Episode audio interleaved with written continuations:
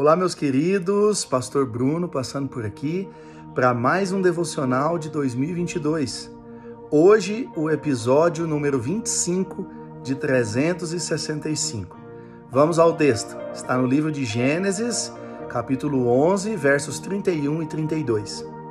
Terá tomou seu filho Abrão, seu neto Ló, filho de Arã, e sua nora Sarai, mulher de seu filho Abrão e juntos partiram de Ur dos Caldeus para Canaã. Mas ao chegarem a Arã, estabeleceram-se ali.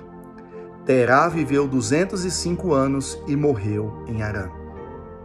Queridos, esse texto talvez não faça muito sentido, mas deixa eu te explicar algumas coisas. Terá, ele teve, além de Abrão, um filho chamado Arã, o mesmo nome da terra aonde ele se estabeleceu.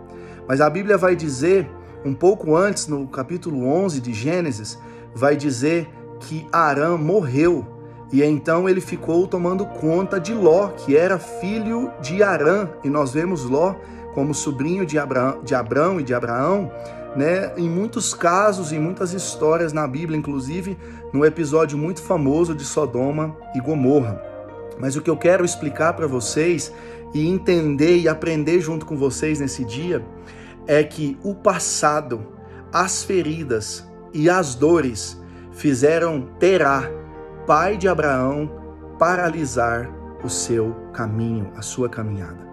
Queridos, o filho dele se chamava Arã, e a Bíblia vai dizer nesse texto que nós lemos que ele estava saindo de Ur dos Caldeus, indo para Canaã, que é a terra prometida.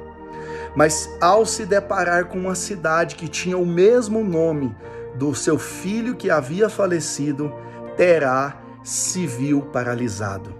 Queridos, quantas vezes as nossas feridas, as nossas dores, as dores do passado, as nossas mágoas nos paralisam e nos impedem de continuar a nossa caminhada.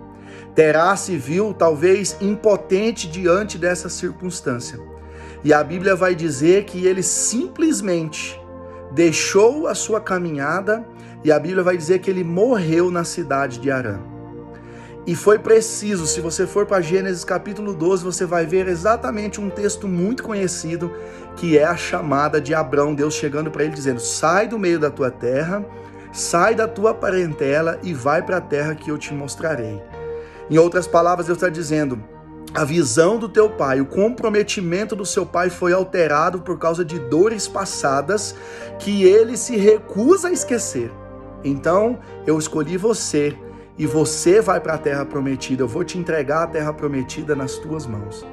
Queridos, não permita que as dores do passado, que as dificuldades, que as mágoas, as tristezas, as feridas abertas impeça você de parar no meio da caminhada. Talvez você não louva mais por causa de dores passadas. Talvez você não vai mais à igreja porque alguém lá um dia te feriu. Talvez você não serve mais a Deus porque você se viu sozinho, abandonado, em meio a tanto a um caos, a uma dificuldade, um caos emocional.